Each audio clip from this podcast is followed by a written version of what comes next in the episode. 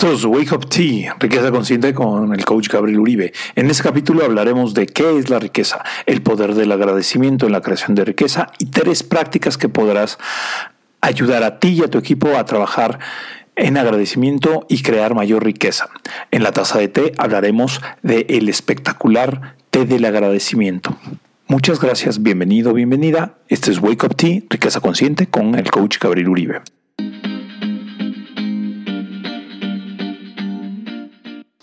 Bienvenido, bienvenida a Wake Up Tea, Riqueza Consciente con Gabriel Uribe. El día de hoy vamos a hablar sobre la riqueza. Un tema que a mí me ha interesado muchísimo es la riqueza. Y en muchos de mis talleres hago la siguiente pregunta. ¿Qué es riqueza? Siempre comienzan con a dar descripciones de dinero, de asuntos familiares, de salud, de tiempo, eh, todos estos incluye. Sin embargo, la, la, que, la definición que más me ha gustado a mí, la que ha regido mi vida durante mucho tiempo, es la de Roger Hamilton, que es riqueza es todo lo que te queda cuando te quedas sin dinero. Una vez puesto esto en la, en la mesa, y este, les pregunto más o menos qué se, qué, con qué te quedarías tú si te quedaras hoy sin dinero. Y entonces el debate empieza siempre muy interesante y parte normalmente de me quedaría con mi educación, con las relaciones familiares, con la experiencia, con el conocimiento, con mi misión de vida, con mi prestigio, con mis pasiones, con mis talentos.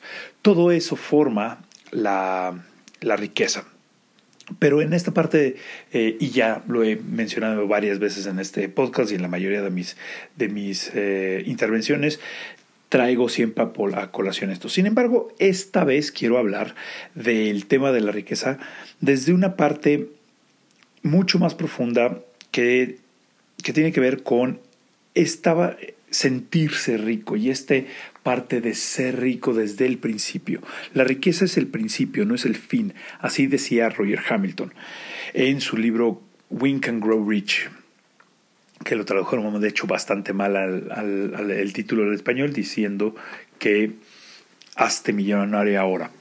Pero bueno, no nos vamos a preocupar por eso. Eh, y realmente cuando alguna vez eh, hablé de, de esto, cuando alguna vez me cayó el 20 de esta frase, fue cuando leí por primera vez la frase de la riqueza, el principio y no el fin, verdaderamente empecé a entender que no solamente eran estas partes de con qué puedo hacer riqueza, sino verdaderamente cuál es mi estado mental de riqueza, verdaderamente empezar a sentir esta parte de este juego interno de la riqueza y esta, este sentirme rico y abundante durante eh, los procesos, los procesos de, creación de riqueza.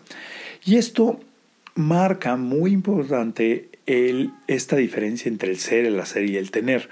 Ah, cuando hablamos de un liderazgo consciente, como el de Fred Kaufman en, eh, en el libro de Empresa Consciente, que marca las tres diferencias donde en las empresas los valores es el ser, es quién quieren ser como empresa, ah, en las, las acciones o las relaciones que se tienen son el hacer es todo lo que uno hace y en el último peldaño están los resultados que es el tener.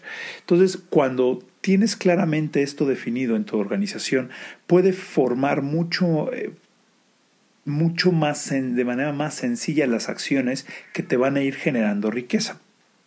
De hecho, Bisham Lakiame, el, el, fundador de Mind Valley, tiene una meditación de seis fases donde uno de los primeros componentes para crear un estado mejor de realidad es el agradecimiento.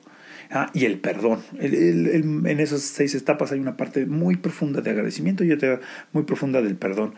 Eh, por ahí, eh, ahorita está caída mi página, pero bueno, en, breve voy a poner el link para, para, esas, para esa meditación que la pude, traducir y si sabes inglés, también ahí la puedes buscar Six Phase Meditation de Bisham Lakiam, ahí está en internet. Eh, y también Roger Hamilton por ahí tienen en, en uno de sus, de sus, de sus textos de, de Genius You, tiene este ejercicio de hacerse ocho preguntas en la mañana para empezar a, enfocar tu atención primero al agradecimiento es qué agradezco el día de hoy, qué sí tengo para poder lograr lo que deseo.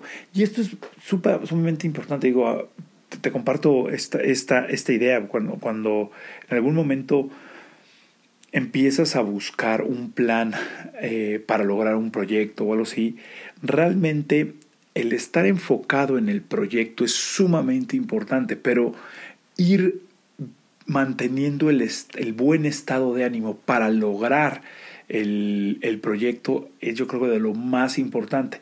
La, en la, creación de riqueza, esto es sumamente importante, el mantenernos en nuestra ecuanimidad, aunque todavía no tengamos los resultados. Porque aunque no tengamos los resultados, lo que necesitamos es seguir manteniendo el ánimo para continuar buscando los resultados.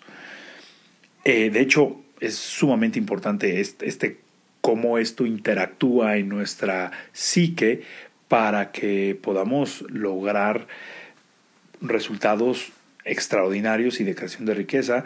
O sea, hay estudios increíbles de la Universidad de California y de la Universidad de Miami, donde, por ejemplo, a, a un grupo en particular se le pidió que todas las mañanas escribiera, más bien que todas las tardes en la noche escribiera 10 cosas que le sucedieron bien en su, en su día.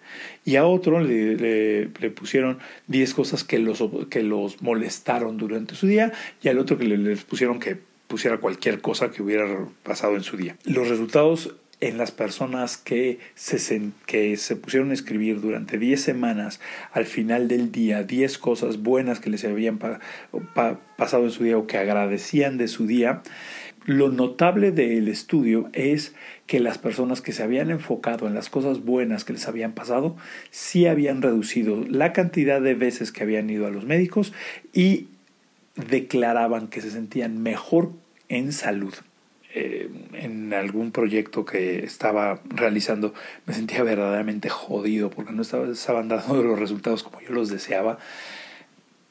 El regresar a mi práctica de meditación y agradecimiento todos los días, no saben cómo, cómo puede ayudarte a cambiar la, la forma mental. Y de hecho, esto acabo, de, de, salir en un podcast, me entrevistó una una chica que se llama Francine de, de Inglaterra. ¿Cómo le haces como para mantener el buen ánimo en, en, los, en tus proyectos, en tu, en tu forma de, vida?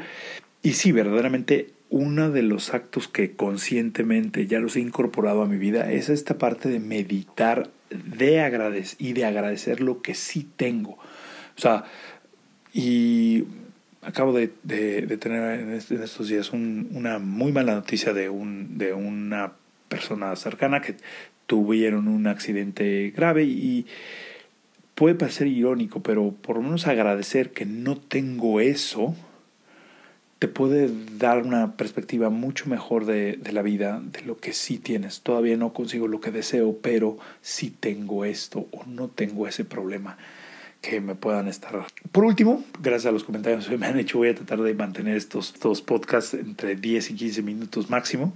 Las, las tres prácticas que nos podrán ayudar o te podrán ayudar a ti y a tu equipo a crear mayor riqueza.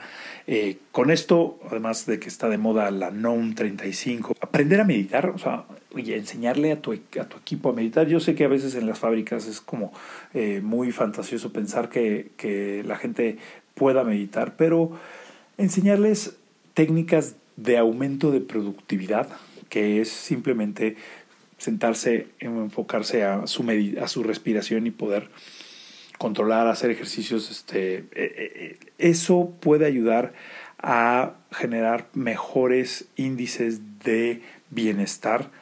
Otra técnica, la técnica número dos que te puedo, eh, que te puedo recomendar es la técnica de agradecer, de hacer notas de agradecimiento. Esto hay, se pueden hacer dinámicas bastante divertidas con, con ciertos grupos, como si fuera tu amigo, tu amigo secreto, que es ponerle a cada quien un, un buzón eh, algo que le agradecen. Simplemente puede ser cosas tan sencillas como te agradezco que me hayas saludado en la mañana o te agradezco que no me hayas saludado en la mañana. Y este, normalmente se pueden firmar o normalmente o este, se pueden dar simplemente anónimas. Esto se pueden ir llenando en una semana, pues se va poniendo, oigan, esta es la semana del agradecimiento y cada quien tiene que agradecer por lo menos algo de, de, una, de otra persona. Por último, la tercera, que es, esto es como un upgrade de la, de la anterior, pero en juntas de gerencia o de mandos medios, preguntar al final quién, a quién le tendríamos que agradecer de tu equipo los resultados de esta semana sin un tono irónico, por favor, sino verdaderamente a quién le podríamos agradecer. Y entonces tal vez el, el, jefe de producción le puede decir, bueno, pues es que Juan, el de la máquina 4, se la rifó esta semana por esto, por esto, por esto.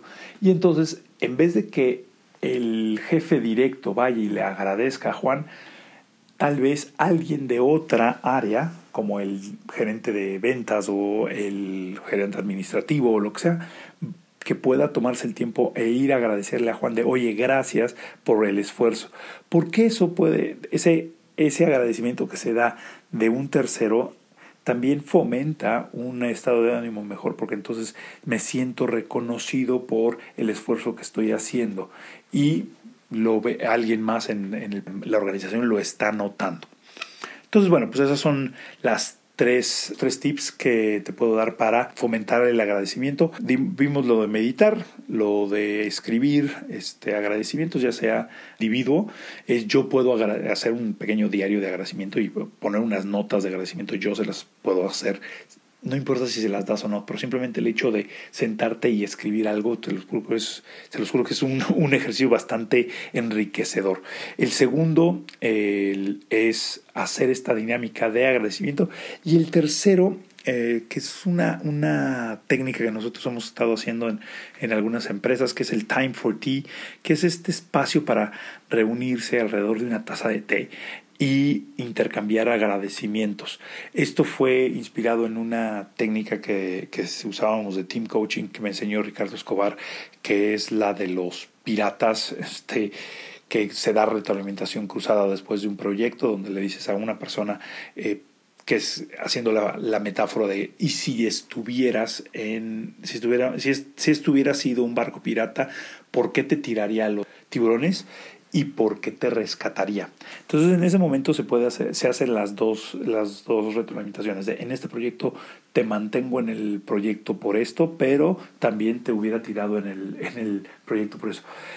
Cuando se hace de manera continua, y de manera continua me refiero una vez cada 15 días, una vez cada, cada mes, compartiendo esta, este espacio se vuelve un espacio como semisagrado para los miembros del equipo porque es un espacio seguro para darse retroalimentación y poder este, agradecer que la gente se abre de frente. Estos son los tres tips. Esto fue Wake Up Tea, Riqueza Consciente, por Gabriel Uribe. Espérate a la taza de té, donde hablaremos de el té del agradecimiento.